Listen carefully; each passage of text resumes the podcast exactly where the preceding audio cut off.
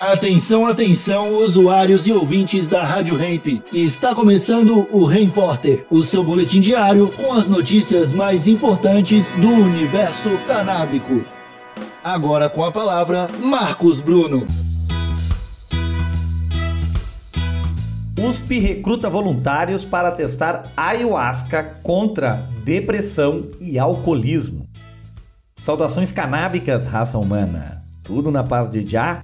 Olha só, pesquisadores da Faculdade de Medicina da USP de Ribeirão Preto estão recrutando voluntários para dois estudos que têm o objetivo de analisar os efeitos da ayahuasca, que é um chá de origem indígena com propriedades alucinógenas, em pacientes com depressão e com uso abusivo do álcool.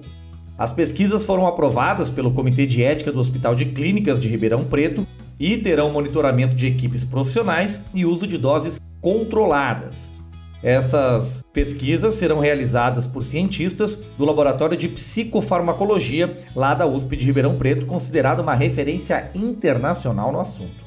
Os interessados devem passar por uma entrevista clínica para que os pesquisadores avaliem se eles se enquadram nos critérios, além de assinar um termo de consentimento, como de praxe em estudos envolvendo seres humanos, onde são descritos os efeitos gerais de cada substância. Uma das pesquisas pretende observar como a ayahuasca age em pacientes com transtornos depressivos.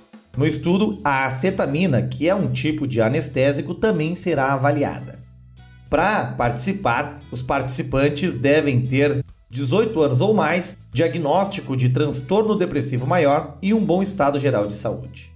O outro estudo busca entender como a ayahuasca pode ser benéfica para a diminuição do consumo da bebida. Quem deseja participar dos testes também deve ter 18 anos ou mais e fazer consumo de álcool de forma abusiva. Não há uma quantidade pré-definida pelo estudo, já que o uso em excesso ele é constatado ou não a partir de uma avaliação prévia realizada pelos cientistas. Os interessados em participar do estudo podem ir lá no nosso Instagram, RadioRamp, no post dessa notícia, onde vai ter lá marcado os e-mails dos professores envolvidos.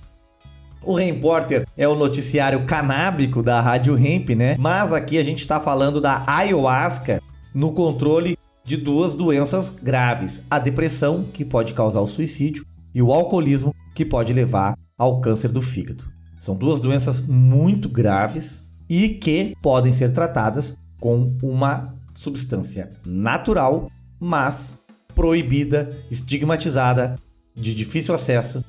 Então, tá muito parecido com o caso da maconha, né?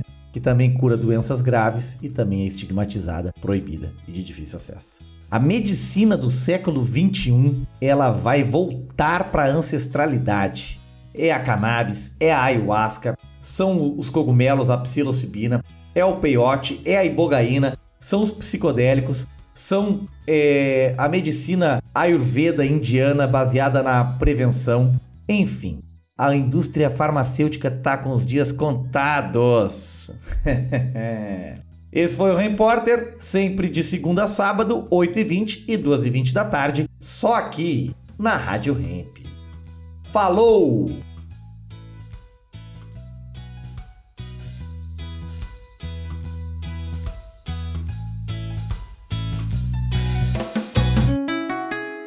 Rádio Hemp.